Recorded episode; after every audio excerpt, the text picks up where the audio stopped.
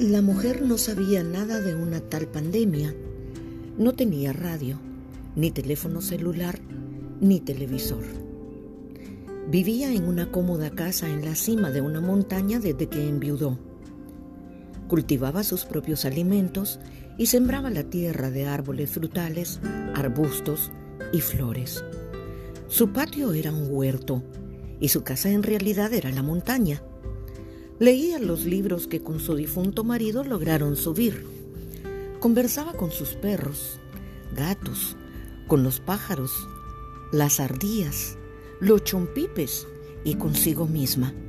Era una sabia y no lo sabía. Bajaba muy poco al pueblo, cada vez menos, caminando.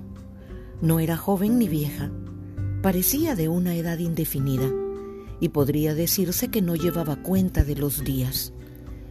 En una de esas bajadas al pueblo, distante como a una hora, horas en las que ella no reparaba, llegó y le pareció recordar la historia de un libro. No se asustó demasiado y le parecía increíble cómo un libro podía describir tanto la realidad. Decidió subir pronto a su lugar. No quería mirarse tocando puertas de casas de fantasmas. Sé de esta historia por ella. La conocí cuando ya era una anciana y subí a esa montaña en busca de una sobreviviente de la peste del 2020.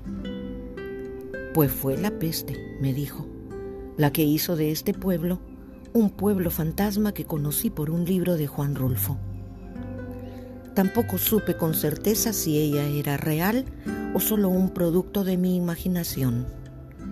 Aquí, en cuarentena, la imaginación sale a pasear.